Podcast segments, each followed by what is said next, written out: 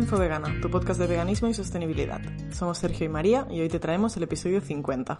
Y como cada semana compartiremos anécdotas y vivencias, comentaremos noticias y os recomendaremos cositas, todo relacionado con los derechos animales, el veganismo y la sostenibilidad. Hola Sergio, ¿qué tal? Muy bien, episodio 50, ¿eh? Episodio 50. Esto es durísimo, increíble, mm, pero aquí estamos, contra todo pronóstico, dada nuestra falta de constancia. Correcto. Inimaginable hace un tiempo. Pero aquí hemos llegado muy bien. Un poco, bueno, queríamos hacer algo especial, pero estamos bastante tostados hoy. Sí, la verdad. Eh, hemos dormido poco y, bueno, estamos un poco a deshoras y vamos a hacer un, episodio normal al final. Sí, normal tirando abajo, yo creo. de la, sí, por, debajo de la media en cuanto a calidad. ¿Tú crees que va, que va a ser este? Es un, estamos animando muchísimo a la gente para... Las voces igual ya suenan sospechosas, pero bueno. Eso seguro que anima mucho a la gente a que, a que no abandone el episodio y se quede aquí. No, porque nuestras tres oyentes ya les da igual. O sea, si han llegado al episodio 50, claro. ya les podemos echar lo que queramos hasta Claro, claro, totalmente. Son tres, pero a muerte. Pero fieles. Muy bien. Queremos. Fantástico. Eh, pues muy bien, ¿no? 50 eh, episodios. Eh, Increíble. Esto surgió en Bilbao un día, ¿no? Cuando después de grabar los primeros episodios, que era otro formato totalmente distinto, ¿no? El verano pasado, ¿no? Exacto. Correcto.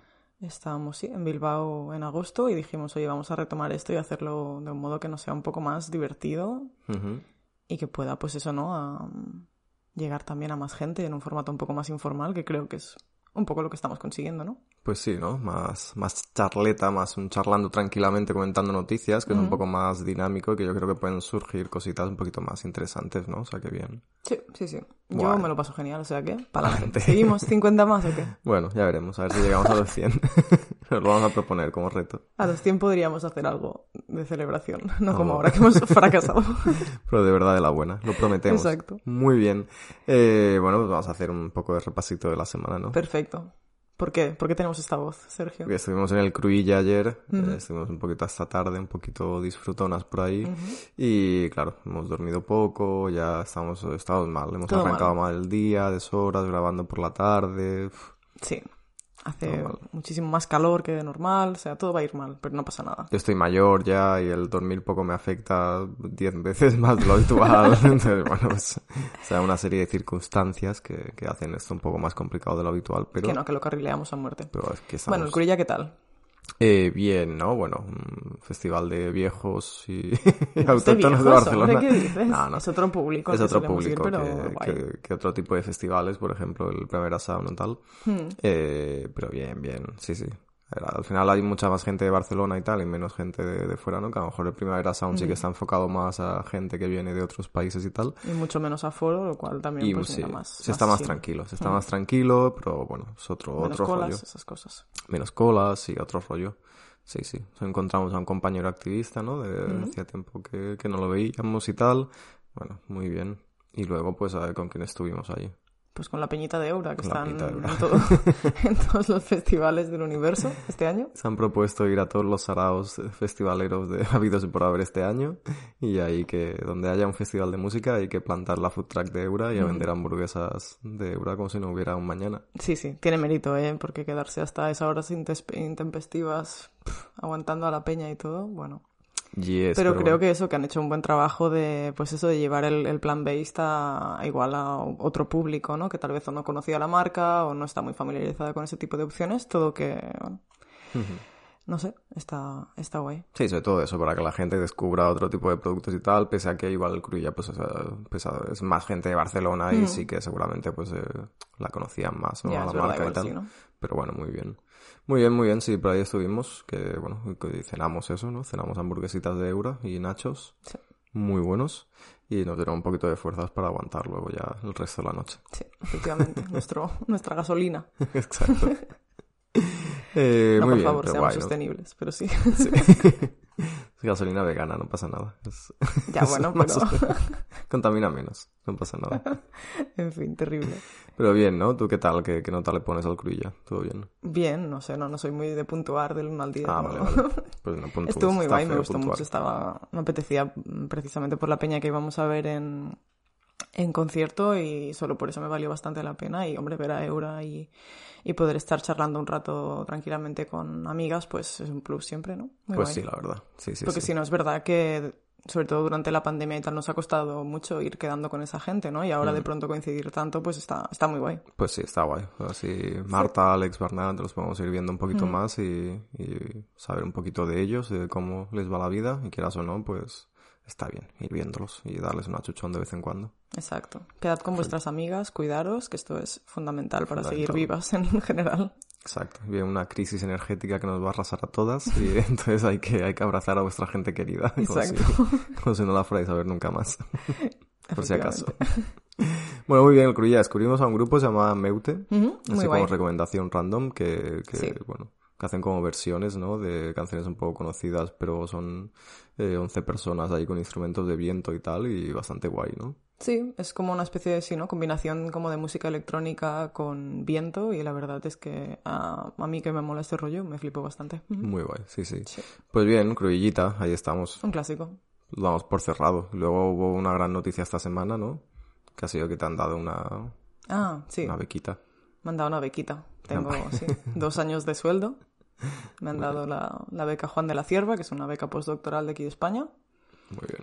Eh, nombre honorífico a Juan de la Cierva, que aparte de ser un inventor y un ingeniero, era también un señor facha. Facha. Ya, esto que, claro, es que hay controversia aquí, ¿no? Claro, es que no, no vas a renunciar a una beca porque tenga nombre de señor facha, ¿no? Es que esto, ¿quién le pone el nombre no a las tengo, No sé yo si voy a estar en la posición de poder elegir. Claro. He aplicado a otra, que es la Margarita Salas, que por otra parte es una señora adorable. igual, igual me ayuda eso. Si me dan la otra, igual me ayuda a decantarme los de sus nombres. Muy bien. No sé, no estoy en posición de elegir, la verdad. la precariedad es lo que tiene. Muy bien, pues ya te, te, criticará cierta parte de la sociedad por recibir una paguita del Estado en investigar tus cosas. ya, bueno, pero hay que tener en cuenta de que toda mi carrera es con paguitas del Estado prácticamente. Claro. Menos una vez que me contrató una universidad para hacer una cosa. Claro, pero el retorno que tú das a la sociedad en forma de conocimiento, eso no tiene precio. Vale, gracias. Yo también lo creo. es guay, es guay. Tú porque eres una persona muy modesta, pero es una beca como muy prestigiosa y tal, que está, está guay, está muy guay, muy bien. Está bien, está bien, sí. Lo que está bien es no morirse de hambre también y poder pagar el alquiler, ¿no? Muy bien. Segunda de España en tu categoría, ¿eh? Hemos tenido coña esta semana. Podemos pasar a otro tema, yo creo. Venga, ya está, que da vergüencita. A la gente le interesa el veganismo, no mi vida. Correcto.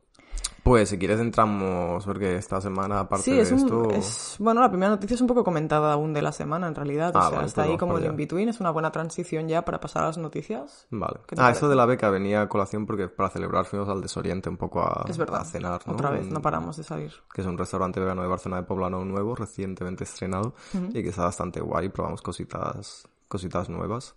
Sí, el, el pad thai está increíble, pedirlo. El pad thai vegano muy bueno y probamos también como unas... Eh, era rebozado un panco, eran como una, unos eh, rollitos de primavera chinos, pero como, bueno, hmm. a su rollo, ¿no? Hechos triángulos y rebozados y tal, estaban muy buenos también. Hmm, es verdad. Y el pad thai está muy bueno, sí, sí. Total.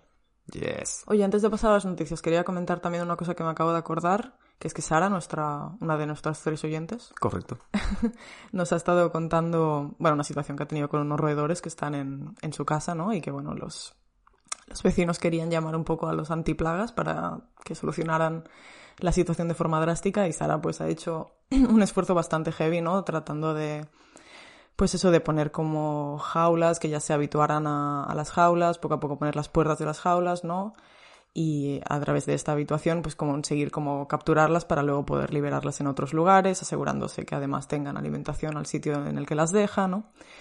Y bueno, es, es, un tema importante porque se habla poco, ¿no? De, de la gestión de esos animales de forma ética. Creo que, no sé, Sí, totalmente. Un, poco un caso, ¿no? De, de tomarte la justicia por tu mano un poco y, y buscando la, la, mejor solución posible, ¿no? Porque al final ella decía también que no, que, que como que no estaba contenta del todo, ¿no? Porque tenía miedo de eso, de llevarlos a otra parte, que no se pudieran adaptar, pero que, que sí, que se, que se adaptarán y que al final era la, la mejor solución posible porque no había otra solución, porque si no la alternativa era que las iban a matar. Entonces, eh, mejor poder actuar, eh, capturarlas y dejarlas luego en otro sitio y en una zona boscosa donde sabes que van a tener recursos mm. y se van a poder adaptar y, bueno, y al menos darles esa oportunidad, ¿no? De, No, es eso, ante circunstancias como esta, pues poco más se puede hacer, ¿no? La verdad, yo creo que ya, no sé. Deberíamos eso, ¿no? En fin, tener más empatía por el resto de animales que conviven con nosotros en las ciudades, no llamarles pestes o plagas, ¿no? Y no sé si hay que trasladarlas a hacerlo sin, sin métodos que impliquen su exterminio o daño, ¿no? En fin. Sí, sí, cada alternativa siempre a realizar estas cosas y, bueno, y que se pueden estudiar y se pueden evaluar y se pueden implementar y que, bueno, que al final la solución más rápida y fácil siempre es eh, matarlas a muerte, ¿no? Pero, eh, pero bueno, hay, hay soluciones alternativas que no cuesta más implementar y que se pueden evaluar. Total. Y conociendo a Sara además, seguro que ha hecho un trabajo increíble de darle su espacio, ¿no? Asegurarse de que bueno, que sea lo menos, pues eso, mm, disturbing posible. No se me olvidan las palabras ya. No pasa nada, estás un poco frito hoy, no pasa nada. Estoy segura de que lo, habrá, que lo habrá hecho increíble en ese sentido y que se habrá asegurado antes de que tengan capacidad para conseguir sus propios alimentos y todo eso. O sea, para eso no tengo ninguna duda. Pero también me hace pensar un poco, bueno, en, en el especismo en general, en el hecho que precisamente comentaba Sara en una publicación en su Instagram, que es Coexist, por si no la seguís, eh, que hablaba que nos hacen como mucha gracia las ardillas, pero en cambio, pues eso, ¿no? Las, las ratas o los ratones, pues que a la mayoría de la población le dan como mucho asco y le parecen como mm. algo a exterminar o algo que mantener lejos, ¿no?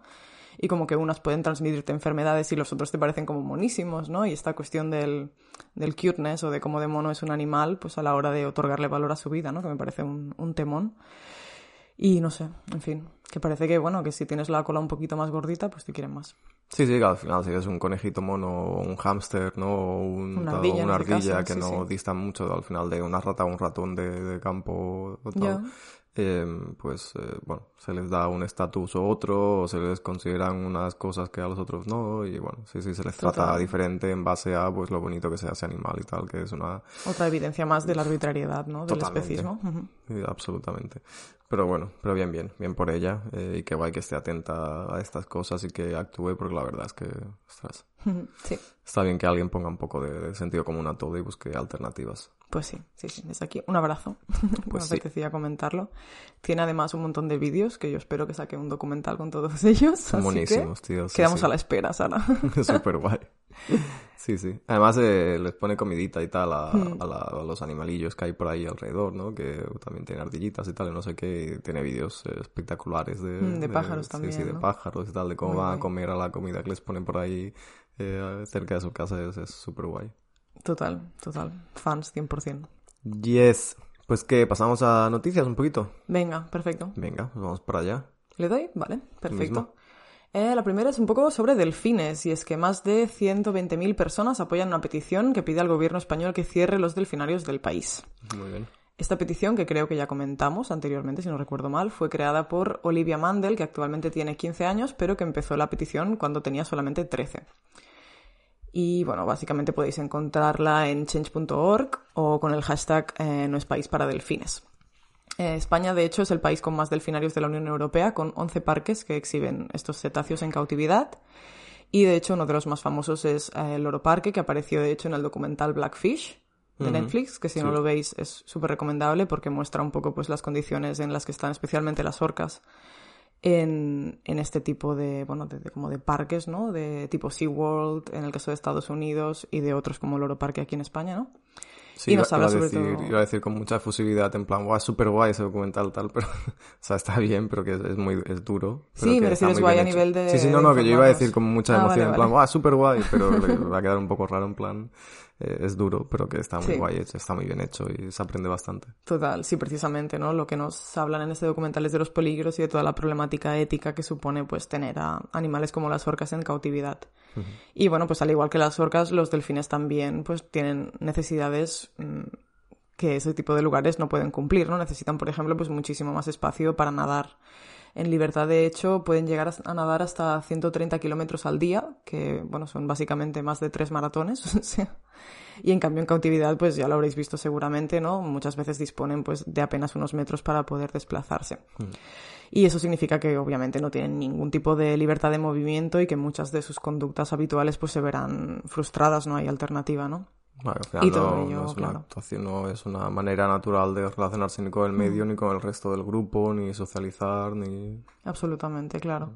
Y eso, pues precisamente, ¿no? Les lleva a aburrimiento, a desarrollar conductas agresivas entre, entre sí, a estereotipias, que son esos movimientos repetitivos que no tienen un fin concreto, ¿no? Y que hacen cuando eh, tienen altos niveles de estrés o incluso pueden llevarles a, autolesiones, ¿no? Y en esa petición en concreto, eh, Olivia Mandel escribe que estos delfines pues no merecen una vida así, merecen ir a un santuario marino donde les ayuden realmente a recuperar a sus instintos y a recuperar acciones como la búsqueda de comida. Ellos, como cualquier otro animal en cautividad, merecen acercarse lo más posible a la libertad. Mandel también habla en esta campaña que ha creado de la decisión de Barcelona en 2018 de convertirse en una ciudad libre del cautiverio de delfines y que de hecho, bueno, sí, eh, se podemos considerar que fue un comienzo, pero como ya hemos comentado en el podcast también Desafortunadamente los delfines que vivían en estas instalaciones eh, simplemente fueron trasladados a otros delfinarios en un país distinto, ¿no? Si no recuerdo mal, eh, los tres últimos delfines del Zoo de Barcelona fueron trasladados a, un zoo de Atenas, en Grecia, en el año 2020, diría. Así que bueno, lo que nos pide Mandel con, toda esta campaña es eh, sobre todo apelar al gobierno, ¿no? Y que trate, pues eso, de que España dé ejemplo en ese sentido y que prohíba por completo el cautiverio de delfines, como ya han hecho otros países como el Reino Unido, Chile, India, Costa Rica, Noruega o Brasil. Sí, sobre todo eso, la importancia de, bueno, de primero de concienciar sobre esto. Bueno, quería comentar que es eh, como la Greta, la Greta Thunberg española, ¿no? Un poco es la, niña prodigio del, del activismo por los animales. Em, sí, de hecho creo que se que la doctora Jane Goodall como que le dio una especie de reconocimiento hace unos años o algo creo así. Que una beca de sí, que, hacía la fundación Jane Goodall o algo así. Mm. Puede ser. Y luego la, bueno, la importancia de, de este tema, primero de concienciar, eh, de que se lleven a cabo estas políticas de, de cerrar esos delfinarios y tal, pero sobre todo lo que comentabas ahora al final, la importancia de que no simplemente te quites el problema de encima y envíes eh, estos delfines a perpetuar esa explotación a otros eh, centros recreativos y tal, eh, ya sea un SeaWorld o sea lo que sea, sino la importancia de que vayan a parar a, santuarios marinos, ¿no? A instalaciones donde puedan un poco, pues ya que no se pueden reintroducir otra vez en, en su medio natural, eh, porque no se adaptarían y, morirían y se, estarían sufriendo, pues al menos que vayan a santuarios marinos, ¿no? Igual que hay santuarios eh, de animales de granja terrestres, eh, pues hay santuarios marinos adaptados a las necesidades de estos, de estos animales y que pueden allí, pues, vivir lo que les quede de vida con un poquito más de, bueno, de buenas condiciones, un poquito más de poder desarrollarse como individuos tal y como son y... Total, no, absolutamente. O sea, a mí lo que me parece alucinante es que Barcelona, bueno, pues se aprobara esta cuestión de declararse ciudad libre del cautiverio de delfines y por otra parte abanderarse de ello mientras eh, por detrás lo que haces en realidad es seguir eh, explotando a esos animales, trasladándolos a otro centro en el que sabes perfectamente que van a estar igual, ¿no? Aunque sea fuera de tu super ciudad libre de delfines cautivos. O sea, estás perpetuando el mismo modelo. Eso realmente mm, no ha convertido a Barcelona en una ciudad responsable en ese punto y creo que todo el Estado, ¿no? Tal y como pretende Olivia, pues debería implicarse más en ese sentido y ojalá mm, sigan aumentando el número de firmas. Podéis firmar en change.org y, y ojalá lleguen a escucharla y eso, pues no sé genere algún tipo de, movimiento en ese sentido y de, cambio legal, ya veremos. Ojalá que sí. Eh, pues que, bueno, un día tendríamos que hablar en profundidad de todo el, entramado que hay detrás de todos los zoos a nivel europeo, la red de, bueno, de tráfico de animales que hay, la compra-venta de animales de unos zoos a otros, el hecho de que maten animales sanos en los zoos porque no tienen cupo para más animales, etcétera, etcétera, porque tienen ahí un negocio turbio que, bueno, que se destapó en parte por toda la labor que hicieron desde Zoo 21. absolutamente. Eh, para promover un poco la reconversión de los zoos en otro tipo de centros que, que sean un poquito más, bueno, eh, amables con los animales, ¿no? Y reconvertirlos totalmente en centros que los respeten como individuos. Y bueno, ya tendríamos que hablar de eso porque tiene tela lo que hay ahí detrás. La verdad es que sí. Pero bueno, pues sí, esperemos que esta iniciativa acabe bien, ¿no? Sí, sí. Y eso nada, celebrar que esta semana ha llegado eso, las 120.000 firmas y que siga para arriba. Bien, pues firmaremos.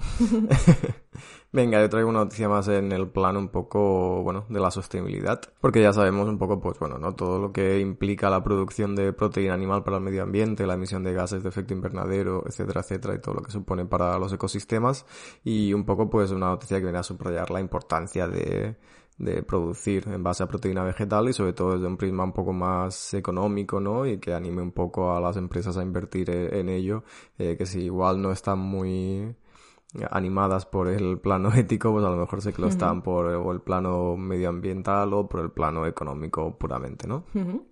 Entonces, esta, eh, bueno, esta semana veíamos una noticia en Plant Based News que era que la carne de origen vegetal es con diferencia la, la mejor inversión para el clima, según un reciente informe que realizaba Boston Consulting Group, que es una consultoría de estas como muy top, aparentemente, que afirma que, bueno, que las proteínas eh, no animales pueden desempeñar un papel fundamental en la lucha contra la crisis climática. El informe de Boston Consulting Group eh, concluye que por cada dólar la inversión en la mejora y el aumento de la producción de alternativas a la carne y los productos lácteos produce tres veces más reducciones de gases de efecto invernadero que la inversión en, por ejemplo, tecnología de cemento ecológico, siete veces más que los edificios ecológicos y once veces más que los coches de emisiones cero. Wow, ¿en serio? Todo el tema este del cemento ecológico lo tengo que buscar porque no sabía lo que era. Ya, te iba a preguntar, pero no quería, no sabía si podía preguntar. pero... ¿Qué es eso? Eh, ya, ya, no sé, me quedo flipando. Bueno, pues que aparentemente como que es el segundo eh, bueno, producto, ¿no? Elemento que más se produce en el mundo ah, y que evidentemente pues que producirlo también contribuye mucho en, base a efectos de gases eh, de efecto invernadero y tal. Eh, y claro que se están buscando como alternativas a que toda esta industria de la construcción eh, contamine cada vez menos. Y entonces se va, están creando pues este tipo de productos tipo cemento ecológico que pueda ser luego reciclable para otras construcciones y tal porque uno de los problemas del cemento es que eh, bueno, contamina mucho al producirse y que luego no se puede reciclar, ¿no? Vale. Eh, entonces, bueno, se ve que se mezcla con ese cemento ecológico ya en su producción, se mezcla con otras vainas, ¿no? Para que sea menos eh, lesivo para el medio ambiente, que además luego se puede reciclar y tal. No sé, un mundo nuevo ahí de posibilidades. Estaba ahí un rato leyendo y no entendía nada. Pero bueno, todo bien. de todos modos, parece que sigue siendo mejor invertir en, en alternativas plant-based, ¿no? Correcto, correcto. O sea, sí, lo más, lo segundo más, bueno, más eficiente sería eso, la inversión en cemento ecológico, ¿no? Pero aún así, pues eh, esta inversión en proteínas vegetales lo triplica, ¿no? Entonces, bueno, las inversiones en las alternativas vegetales a la carne pues tienen este gran impacto en las emisiones debido a la gran diferencia entre los gases de efecto invernadero emitidos al producir carne y productos lácteos convencionales comparado con cultivar plantas, ¿no? que es algo que ya venimos diciendo y que sabemos, y que por ejemplo pues la carne de vacuno produce entre 6 y 30 veces más emisiones que el tofu. Absolutamente, sí. Tenéis un par de artículos en la web de Infovegano sobre esta cuestión de la sostenibilidad y la relación con el consumo de, carne y, bueno, de productos animales en general, así que echarle un ojo, infovegana.com. Correcto. La autopromoción. La autopromoción, muy bien. y sobre todo cuando comparemos cosas eh, que, veamos que tienen una aportación más o menos a nivel nutricional similar, ¿no? no tiene mucho sentido mm, bueno, comparar la carne de vacuno con las zanahorias, pues porque no te aporta lo mismo. Pero, por ejemplo, la carne de vacuno con el tofu sí, porque a nivel proteico y de hierro, eh, pues mm, te aporta más o menos lo mismo. Incluso el tofu es más eficiente en según qué áreas, ¿no? Entonces, Absolutamente. Y no caigamos en lo de la soja del Amazonas, por favor, gracias. Exacto. Entonces, bueno, pues esta inversión en proteínas alternativas, eh, que también incluye pues productos fermentados y carne basada en células, que se ha tenido en cuenta también para este estudio. Ah, sí, incluso así, vale. Bueno, claro. Claro, claro, sí, sí. Pues ha pasado de mil millones de dólares eh, en 2019 a cinco mil millones en 2021. Así que bueno, que está un poco pues aumentando todo este tema de la inversión en proteínas alternativas, ¿no? Eh, lo que más en proteínas vegetales, pero también en carne cultivada y toda esta vaina. Ya. Entonces, bueno, aunque estas alternativas eh, vegetales o estas alternativas a la carne convencional solo representan el 2% de la carne, los huevos y los productos lácteos que se venden actualmente, creen que pues eh, esto aumentará hasta el 11% en 2035 si se mantienen pues las tendencias de crecimiento actuales, ¿no? Esto pues haría que se redujeran evidentemente las emisiones a una cantidad casi equivalente a la producción mundial de la aviación. Estamos hablando de que pues, en 2035 si se llega a este 10-11% pues estaremos recortando todas estas emisiones de gases de efecto invernadero y pues bueno, hacían esta comparación ¿no? con la industria de la aviación. Absolutamente urgente en realidad, o sea que sí, sí, súper importante. Ojalá, ojalá se hagan esas inversiones en ese sentido urgentísimo. Y sin embargo, pues también apuntaba la consultora que todo esto, este mercado de las alternativas a la carne podría crecer mucho más rápido gracias a que, bueno, pues que también con el paso del tiempo se van produciendo avances tecnológicos que hacen mejorar los productos y los hacen más eficientes en su producción y en comercialización y entonces pues todo esto podría hacer que avance un poquito más rápido todo que lo necesitamos también. Absolutamente. Entonces, gente que ha estado involucrada en este estudio, gente de Boston Consulting Group y de Horizon Blue, que es también una inversora en productos de, bueno, de alternativas a la carne, pues eh, comentaban un poco eh, lo que había supuesto el estudio. Y, por ejemplo, eh, Malt Clausen, que es un socio de la consultora, decía, la adopción generalizada de proteínas alternativas puede desempeñar un papel fundamental en la lucha contra el cambio climático y añadía, lo llamamos la oportunidad climática sin explotar. Se obtiene mucho más impacto de la inversión en proteínas alternativas que en cualquier otro sector de la economía. O sea que gente con mucho dinero, si tenéis mucho dinero, ir a invertir en proteínas alternativas. Exacto. Es lo que más rentabilidad. No es el caso aquí, pero... Es el caso. no podemos, pero gente que sí que pueda, que lo haga. No hagáis el tonto, ¿eh? No invirtáis a lo loco, pero yo creo que supongo que sí, ¿no? Que la gente eh, que hace ese tipo de inversiones se debe basar en, en, datos, quiero, quiero esperar, o al menos la gente que tenga como objetivo la, la sostenibilidad, ¿no? Entonces, bueno, pues que salga este informe y que pueda impulsar a más gente pues a orientarse en esa dirección, ¿no? Porque yo creo que como por conocimiento popular, creo que tenemos la cuestión del cambio climático y de las emisiones aún pues asociada únicamente al transporte, ¿no? Y que realmente se siga visibilizando en el mainstream la, pues el impacto que tiene la ganadería en general, pues me parece súper positivo en ese sentido, ¿no? Totalmente, sí, sí, sí. Y mucho mejor invertir en todo este tema de proteínas vegetales alternativas que, creando criptomonedas verdes, como un famoso activista vegano que, en fin. que se lanzó ahí a la deriva. Whatever. Bueno, oye, no sé, ya, ya.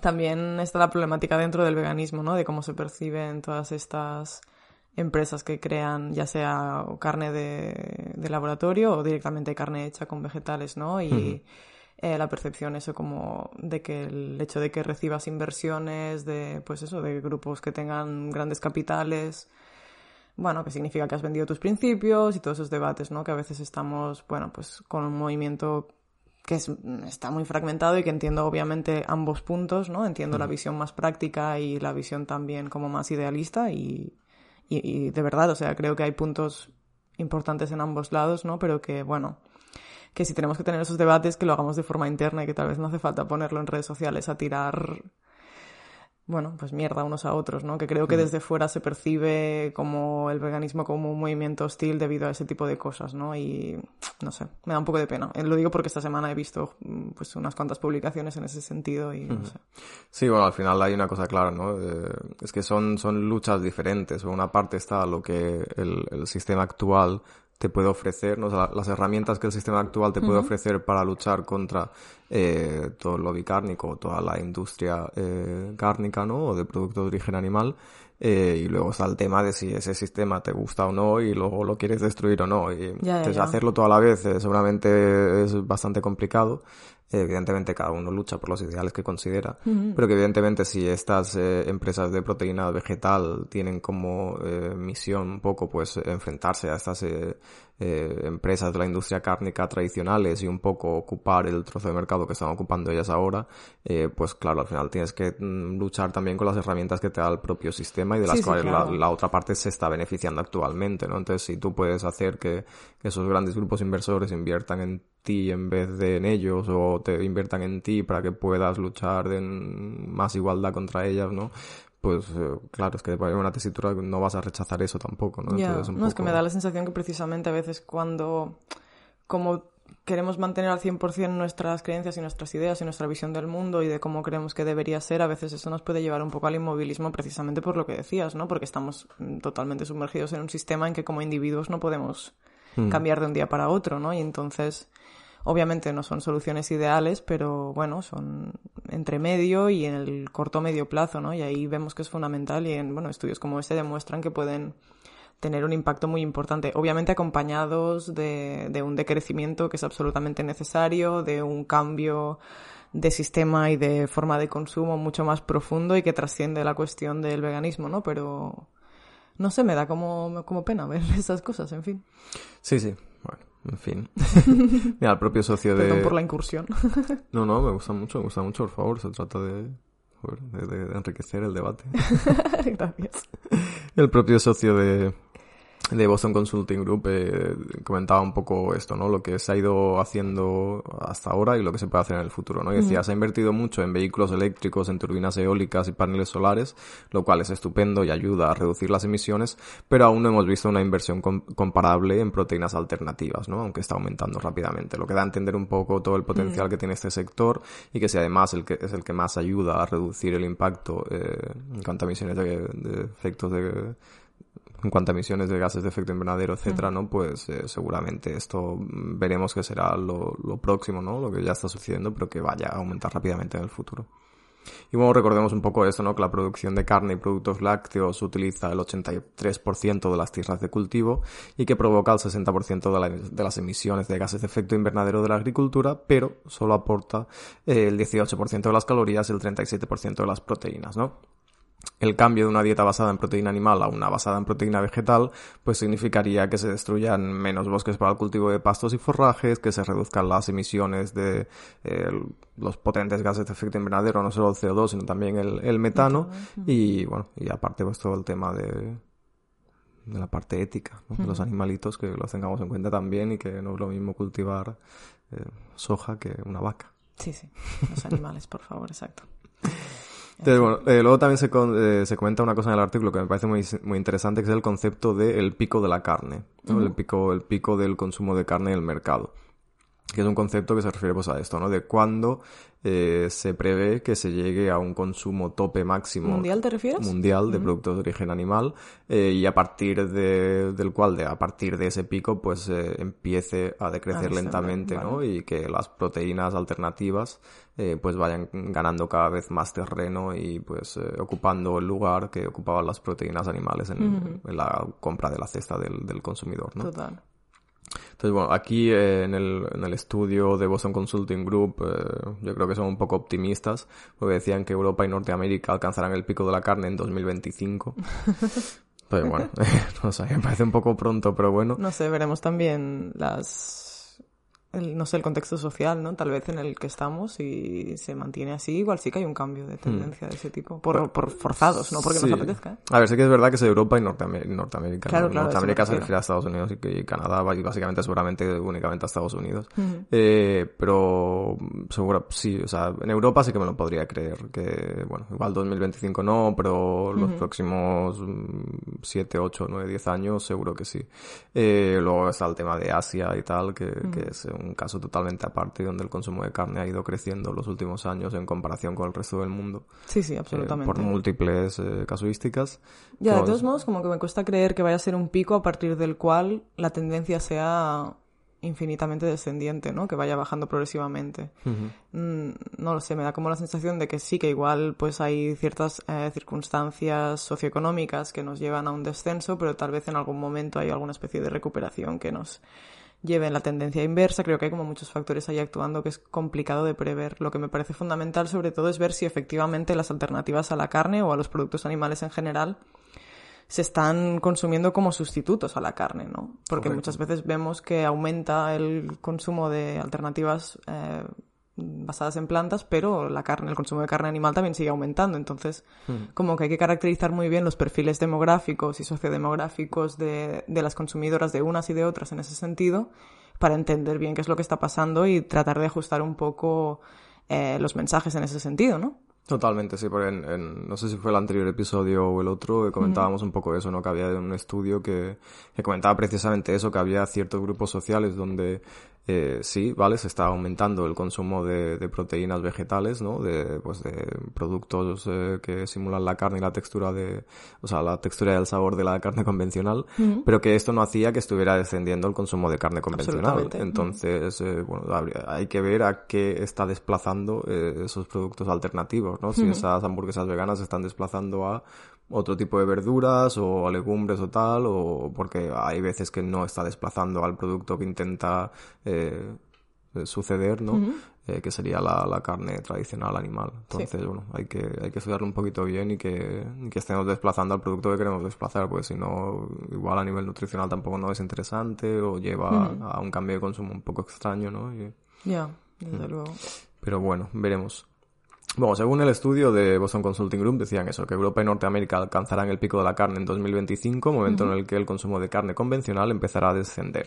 Vale. Eh, claro, a ver, a mí sí que me cuadra porque sí que entiendo que debería haber un momento pico del consumo de carne, porque en el momento en que eh, haya como un cambio en el sistema ¿no? de producción de proteínas y se apueste cada vez más por proteínas alternativas, ya sea proteína vegetal o carne cultivada o tal, eh, al final es que el sistema de producción va a cambiar y revertir esa situación, revertir que todo ese sistema cambie otra vez, eh, me parece un poco loco. Entonces yo creo que sí, que en el momento en que se, ya se empieza a decrecer el consumo de carne no se va a volver a un pico superior, entiendo, ¿no? Porque si ya cambia todo el sistema de producción, pues la gente habrá pasado a, comer carne hmm. eh, cultivada, ¿no? En el caso de que se llegue a comercializar a buen precio y tal. Total. Ya no, no, yo lo decía un poco con la idea de que igual en algún momento que haya una crisis de suministros concreta, sí que podemos ver ahí como un mm, descenso, pero que luego haya como un efecto rebote en el momento en el que eso se revierta, ¿no? Estoy hablando de muy al corto plazo. Sí que es verdad que si miramos a largo plazo, em, estoy de acuerdo. Claro, deberá haber un momento pico en algún punto, sea ahora o de aquí 50 años. Claro, claro, ¿no? Y, y, es eso, ¿no? En el momento en el que se establezca realmente que esas alternativas vegetales, pues como de consumo mayoritario, por decirlo así, ¿no? Será realmente cuando se cambie este este, bueno, haga un shift este paradigma, ¿no? Total. Bueno, y decían igualmente también que, bueno, que prevén que en 2040 es un poco Julio Verne esto todo, ¿eh? Predicciones Julio Verne, a ver cómo serán los ordenadores de aquí 50 años. Bueno, eh, sí, que decían que en el año 2040 eh, consideran que entre el 70-80% de los productos cárnicos que se consuman eh, no procederán de animales sacrificados, sino que serán todo tipo de proteínas alternativas, ya sea proteína vegetal o carne cultivada. Bueno. Entonces, bueno, eh, pues eh, aparentemente los científicos han llegado a la conclusión de que evitar la carne y los productos lácteos pues es la principal forma de reducir el impacto ambiental en el planeta y que es esencial reducir el consumo de, carne, de carne eh, sobre todo en las naciones ricas, para acabar así con la, con la crisis climática o, por lo menos intentar revertirlo en su, en su mayor medida, ¿no? Sí, absolutamente. Y también porque, bueno, todo, también porque las, el consumo de carne de las zonas más ricas del planeta conlleva obviamente pues un extractivismo de recursos del sur global que también es otro temazo, total. Pues sí, la verdad. Después también añadían en el estudio un, otro concepto, ¿no? Que es eh, ¿Qué es más perturbador o menos perturbador para el consumidor eh, cambiar, ¿no? ¿Qué, cambio de mm. hábitos eh, supone menos ah, problemas para el consumidor? Entonces, en esta, en esta línea señalaban, eh, decían los edificios, eh, eso que comentábamos, los edificios ecológicos y el cemento ecológico, uh los edificios han recibido 4,4 veces más capital que la producción de alimentos, a pesar de que las emisiones de los edificios son un 57% menores que las vinculadas a la producción de alimentos. Y decían que según el informe, cambiar la carne convencional por alternativas es también mucho menos perturbador para el consumidor que volar menos o adaptar sus hogares, ¿no? Que podría ser un cambio que podrían hacer con, con, algo más de facilidad que cambios más grandes estructurales, que a lo mejor es pues, eh, eso, cambiar eh, un proyecto de construcción de algo o el tema de los viajes que realizas, que a lo mejor lo haces por trabajo, tal, o lo que sea. Sí, ¿no? Yo intuitivamente también diría que es así. Luego encontrarías a gente que te argumentaría en el sentido contrario, ¿no? Que cambiar la dieta es tal vez una de las cosas más complicadas, pero bueno, sí, sí, ojalá. Ojalá que sí, veremos a ver. Exacto. Vale, y también eh, comentaba un poquito ya para ir acabando, comentaban también en el estudio que no, que tampoco es como la panacea universal, ¿no? Que no es lo único que podemos hacer, que no, que apostar por alternativas eh, a la carne convencional no, no, es lo único que debemos hacer, sino que debe eh, combinarse evidentemente con, con, otras temáticas dentro, con otros, con otras acciones dentro de todo el tema de la alimentación. Y decían que, bueno, que eso que no debe considerarse una solución aislada, que podría combinarse con muchas otras, como por ejemplo eh, la reducción del desperdicio de alimentos en general, ¿no? Que es una movida bastante importante. Sí, es que dentro del mismo campo de la alimentación hay muchos pasos que se pueden dar, ¿no? Y da también un poco de rabia a veces esta, esta visión como en blanco y negro, ¿no? De que, que si optas por implicarte en una cuestión, eh, luego parece que no puedes hacer nada más, ¿no? Correcto, sí, sí, sí. Que no es así, que somos, pues eso, seres con, eh, con posibilidad de cambiar muchas cosas a la vez, afortunadamente, ¿no? Y que no tenemos que poner todos nuestros esfuerzos en un solo punto, sino que se puede, pues eso, influir en, en distintos campos. Correcto. Y hacia el final del estudio ya se, bueno, se comentaba algo que, bueno, que, que, es de lógica pura, pero que muchas veces eh, se nos pasa un poco inadvertido, ¿no? O que incluso se utiliza como argumento en contra de, de las dietas basadas en plantas, que es el tema de, de, de que se, cómo se consume más o cómo se, eh, si se consume más tierra, agua eh, y tal, eh, produciendo en base proteína vegetal o proteína animal, ¿no? Y decían en el estudio, se está eliminando de esta manera, ¿no? Produciendo productos alternativos a la carne, decían, se está eliminando al intermediario, ya sea una vaca, un cerdo o un pollo.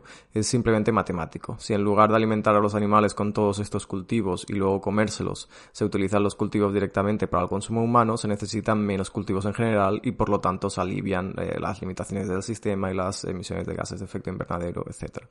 Que es lo que hemos hablado muchas veces aquí, ¿no? Que si tú tienes un sistema en el que tienes que cultivar cereal para dárselo de comer al animal, para matar al animal y comértelo, versus un sistema que simplemente eh, te comes directamente lo que cultivas, ¿no? Pues evidentemente necesitas menos tierra, menos agua, eh, y vas a contaminar menos, va a ser más sostenible, etcétera, ¿no? Sí, a nivel de eficacia es que es precisamente lo que dicen, ¿no? Es absolutamente matemático.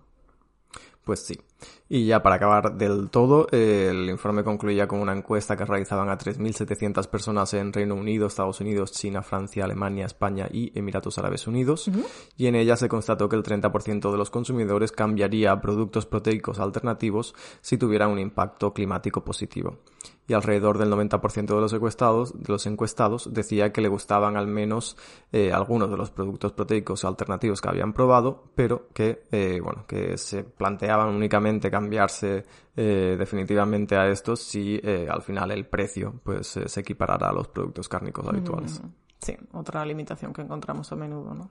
Correcto. No sé, en esas encuestas a mí siempre me hace dudar el tema de la deseabilidad social, pero... Sí, ¿no? Que una cosa es lo que decimos y... El 30% quiere, dice que sí, bueno, no sé, ya veremos. Ojalá que sí, o sea, ojalá se empiece a utilizar también pues eso, ¿no? A la hora de anunciar esos productos, de promocionarlos en el envase, ¿no? El, el, impacto que tiene a nivel climático y para eso también, pues eso habrá que hacer leyes en ese sentido que nos permitan hablar del coste real de los productos a nivel medioambiental, ¿no? Totalmente, el coste oculto de producir en base a proteína animal, ¿no? Que nos está comentando y que evidentemente si estuviera, por ejemplo, en el, etiquetado, eh, pues sería increíble para que, bueno, las decisiones de compra fueran más orientadas a, todo el tema de la sostenibilidad. Exacto, que si hablamos de no confundir a, las consumidoras, pues esa es una muy buena manera de hacerlo. Exacto. Informándoles del impacto que tiene su consumo. Total. Y hasta aquí el estudio muy bien, muy interesante, la verdad. Sí, guay, sí. Eh, tenemos tiempo, ¿no? Para una noticia más tuya. Sí, rapidito. Eh, además es una buena noticia, así que acabamos el episodio 50 con buen sabor de boca. Vamos. Bueno, eh, habla de que Air France, la última gran compañía aérea que transportaba monos utilizados en la investigación en sus vuelos, anunció que dejará de hacerlo tan pronto como sus actuales compromisos contractuales con las organizaciones de investigación lleguen a su fin. La aerolínea hizo el anuncio de manera un poco informal eh, cuando respondió a una publicación en Twitter el día pues, 30 de junio de este año. Básicamente pues hace menos de un mes, ¿no? Y la medida, pues por supuesto, es una gran victoria para varios grupos de derechos de los animales que eh, pues llevan haciendo campaña para una resolución de este tipo pues más de una década, ¿no? Entre ellas tenemos, por ejemplo, PITA y numerosas organizaciones activistas eh, de base que han contribuido a esa lucha, como por ejemplo Stop Camarlas, One Voice o Action for Primates.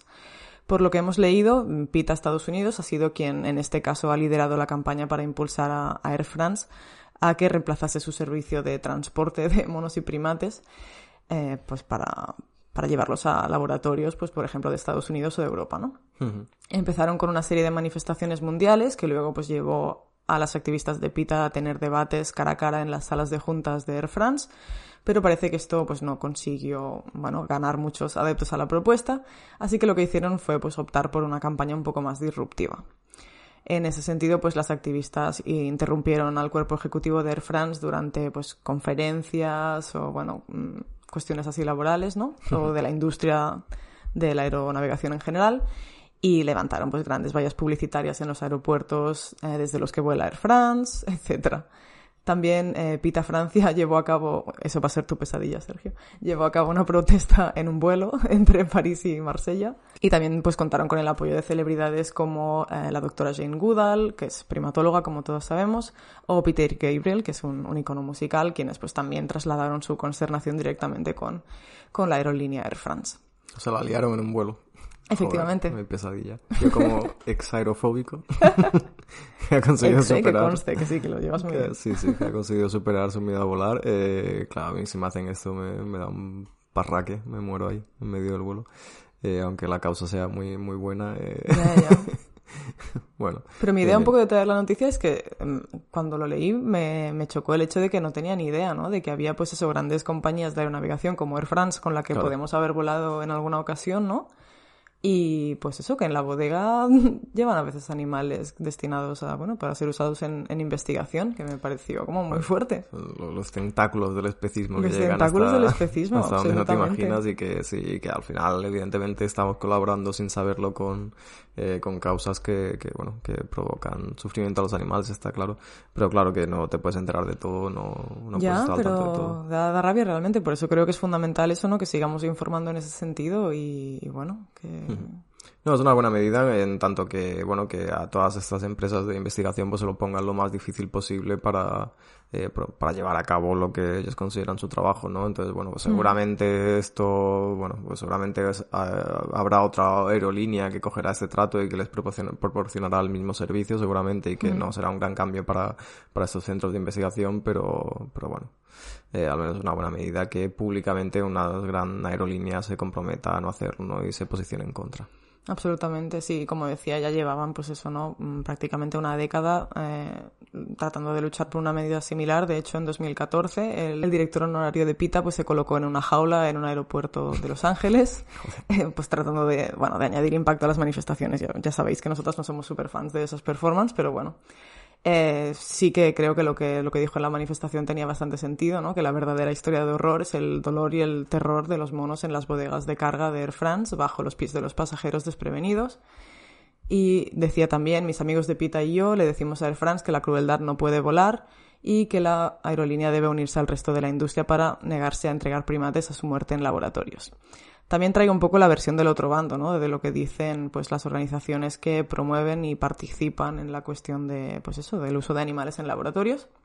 En ese sentido, según Science, que Air France deje de transportar monos desde las Islas Mauricio, eh, que están en el Océano Índico, que es básicamente lo que venían haciendo, agravará la escasez ya preexistente de, de primates de laboratorio, ¿no? Entre comillas. La demanda de primates de, investigación, de hecho, lleva disparándose ya diversos años, eh, especialmente desde 2016, ya que el National Institutes of Health, el, NIH de Estados Unidos, que pues concedieran múltiples subvenciones para estudiar el VIH, ¿no? Eh, para estudiar el VIH en, bueno, los proyectos que concedieron pues eh, requerían del uso de esos animales y eso generó pues una elevada demanda. Y luego, obviamente, pues en 2020 llegó ya la pandemia de COVID-19, lo que provocó aún más demanda, incluso llevó a China a prohibir la exportación de de monos, ¿no? Lo que es bastante relevante ya que China, de hecho, estaba suministrando casi el 80% de los monos eh, usados en investigación para Estados Unidos a principios de 2020. Bueno, ante este panorama, pues podemos intuir que la respuesta de, estas organizaciones eh, que promueven el uso de animales en el laboratorio no fue muy positiva. En ese sentido, Kirk Leach, que es el director ejecutivo de la Asociación Europea de Investigación Animal, respondió a la decisión eh, de Air France diciendo eh, en el esfuerzo acelerado para desarrollar vacunas contra el COVID, eh, los monos desempeñaron un papel fundamental para garantizar la seguridad y eficacia de todas las vacunas exitosas que ahora son de uso generalizado. Bueno, en fin, ¿no? Como diciendo, como si los monos hubieran elegido libremente ellos eh, sacrificarse por el bienestar de la humanidad, que es otra cosa que, bueno, me parece fascinante el lenguaje, ¿no? Pero bueno. Increíble. Y en su declaración, pues también describía pues, que la restricción al acceso a estos primates eh, puede convertirse en una, en, una tormenta perfecta para el sector biomédico que limitará gravemente el progreso de la investigación en el desarrollo de medicamentos que salvan vidas. Según Leach, la manera de sortear eh, este problema es en última instancia criar monos a nivel local en los países en los que se utilizan eh, en investigación biomédica. Pero hasta entonces predice pues, que la escasez de monos va a repercutir en, el sector biomédico y impidiendo que se siga innovando. ¿no? Bueno, aquí podríamos estar 10 horas comentando, pero en fin, muestra una vez más ¿no? la altísima dependencia que sigue teniendo la ciencia mm, del uso de animales, ¿no? de investigar en animales, la falta de alternativas y de inversiones en alternativas que permitan pues, que no se exploten esos animales para la investigación. Y bueno, y mm, la solución que propone es, sigue siendo absolutamente especista, ¿no? Que es mm, simplemente pues criar monos a nivel local, eso como la carne, ¿no? Vamos a hacer carne local, nos ahorramos el transporte y ya está, sin obviamente contemplar que la problemática ética sigue siendo absolutamente la misma. Monos de kilómetro cero para Absolutamente. investigación. Sí, sí, sí, eso es lo que propone. Bueno, en ese sentido comentar, por supuesto, que Air France, pues afortunadamente ha sido como la, última compañía grande, por así decirlo, que ha dado la espalda a los contratos de carga con animales y que ya había afortunadamente otras grandes compañías que se negaban a ello, como Virgin Atlantic, US Airways, Qantas, Emirates y más de 100 otras aerolíneas, ¿no? Que obviamente mm. tendrán otras problemáticas, pero al menos no están cargando monos, ¿no? Y sí que tenemos otros casos como la española Wamos Air y Egyptair, que no han revelado ningún plan para dejar de transportar monos y primates a laboratorios de ensayo. Eh, de hecho, son las dos últimas compañías aéreas que continúan con esta práctica. Y en ese sentido, PITA y muchas otras organizaciones van a seguir trabajando, eh, por supuesto, para acabar, para acabar definitivamente con el tráfico de monos para experimentos, así como, por supuesto, con su cría en cautividad, ya sea a nivel local o internacional, ¿no? En fin. Y después de Air France, pues su atención se ha dirigido especialmente a Egyptair, que por lo visto, pues eh, ha llevado ya más de 5.000 monos a Nueva York con fines de investigación desde marzo. Vaya, Dios mío. 5.000 desde marzo. Sí. Estamos a julio. Ya, ya, sí, sí. Sí. bueno, fantástico, genial. Muy bien, muy bien. Bueno, eh, bueno, a ver lo que comentábamos, ¿no? Intentar Perdón por ir así rápido, pero se nos acaba el tiempo y creo que era importante meterlo, ¿no? Es, es bastante fuerte. Nos quedan aún unos minutillos para comentar si quieres. Sí, sí, intentar ponérselo lo más difícil posible, ¿no? Y que se vea cada vez más como algo eh, bueno, negativo que no entre, bueno, que sea como una mala imagen de marca para la compañía que decida hacerlo, ¿no? Y que quien decida hacerlo que sepa que se va a ver pues eh, posiblemente expuesto, ¿no? A nivel eh, mediático y social y que tenga que valorar si esto le compensa económicamente con la mala imagen de marca que le pueda dar, etcétera, etcétera. Total, creo que hay como, o sea, que lo podemos relacionar muy bien con lo que veníamos comentando del, comentando las semanas anteriores del impacto de distintas formas de activismo, ¿no? Aquí vemos muy claramente cuando una protesta disruptiva se dirige a una empresa y que además con una causa que socialmente está muy aceptada, ¿no? Como que está mal pues mm, utilizar a animales pues como muy próximos a los humanos en los laboratorios, ¿no? Em, que es, pues bueno, desafortunadamente está más aceptado que el uso de otros animales, ¿no? Pues realmente vemos que puede ser muy efectivo, ¿no? Entonces, pues bueno, en esos casos igual pues las opciones más disruptivas son una opción. Correcto, sí, sí, a lo mejor cuando se dirigen a empresas, ¿no? Y no al consumidor, a nivel corporativo, igual la gente empatiza más, ¿no? Con ir, eh, bueno, pues eso es lo típico, ¿no? Siempre David contra Goliat, ¿no? si un grupo pequeño de personas va a encontrar una gran corporación, pues eh, suele generar más empatía por la causa, ¿no? Total. Eh, y bueno, y en esa línea igual sí que es más efectivo. Antes comentabas, muy rápido, comentabas lo de que, que, no soy muy fan de las, de las acciones estas de disfrazarse y tal, eh, que es verdad. Eh, pero ha habido una que me ha hecho bastante gracia esta semana, que era, eh, creo que era Anima Naturalis, que lo ha hecho para oponerse a los Sanfermines. Ah, con la del dinosaurio, sí, sí, sí. No, total. Sí, sí, me ha hecho mucha gracia. Me ha, me ha gustado, ¿ves? Ya, pero porque están usando a dinosaurios, yo creo, ¿no? Si se hubieran disfrazado de toros, a mí me hubiera parecido como un poco extraño. Sí, sí, sí, pero, creo que... El, sí, sí. no es el uso del disfraz, sino el uso de cómo representarse hmm como animal explotado. Eso a mí es lo que me choca un poco. Sí, y el uso del disfraz muchas veces, en la elección de, de, bueno, de la performance, ¿no? De cómo ejecutar la performance, porque muchas veces a lo mejor la performance es un poco, eh, que lleva un poco a la, parodia fácil, es cómico, es como que da un poco de vergüenza ajena, ¿no? Eh, pero en este caso creo, bueno, se ponían a los Sanfermines, que para la gente fuera de España es una tradición aquí en, en el norte que, que se trata, bueno, de explotar toros, básicamente. Que los hacen correr por las calles y luego los llevan a una plaza de toros y los matan, básicamente, muy resumido. Eh, es el país en el que vivimos. Entonces estaba guay porque el lema de la campaña, o sea, era mucha gente eh, disfrazada de dinosaurio, pero de un dinosaurio T-Rex como muy gracioso, ¿no? Y, corriendo por las calles de Pamplona. Eh, y el lema era como que, bueno, que dando a entender que los Sanfermines era una tradición prehistórica, ¿no?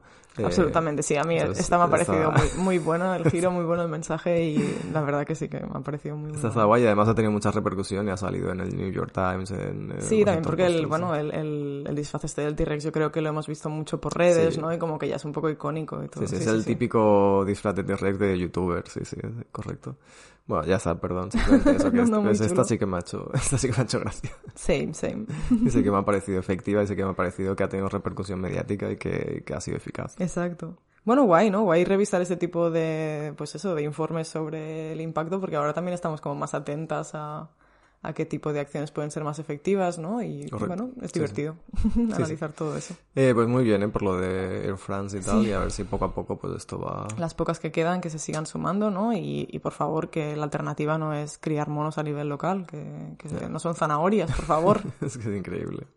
Bueno, eh, al final la industria de la explotación animal siempre va a encontrar la manera de seguir perpetuándose, ¿no?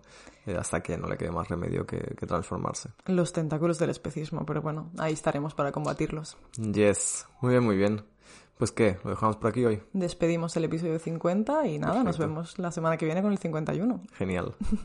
Hasta aquí el episodio de hoy. Recuerda que tienes más información sobre veganismo y sostenibilidad en nuestra web infovegana.com. Te animamos también a seguirnos por todas nuestras redes sociales. Nos encontrarás como Infovegana en Facebook y Twitter y como info-vegana en Instagram. Nos encantaría que nos hicieras llegar tu opinión sobre los temas que hemos debatido hoy a través de nuestras redes y no dudes en enviarnos noticias o peticiones de temas que crees que sería interesante tratar en futuros episodios. Y por favor, síguenos y déjanos una pequeña reseña en la plataforma desde donde nos escuches. Y comparte este y todos nuestros episodios con tus amigas, tu familia o con quien creas que pueda resultarle interesante. Esto nos ayuda muchísimo a crecer y hacer llegar el mensaje de los derechos animales a más personitas bonitas como tú. Como siempre, gracias por escucharnos y hasta la próxima. ¡Chao!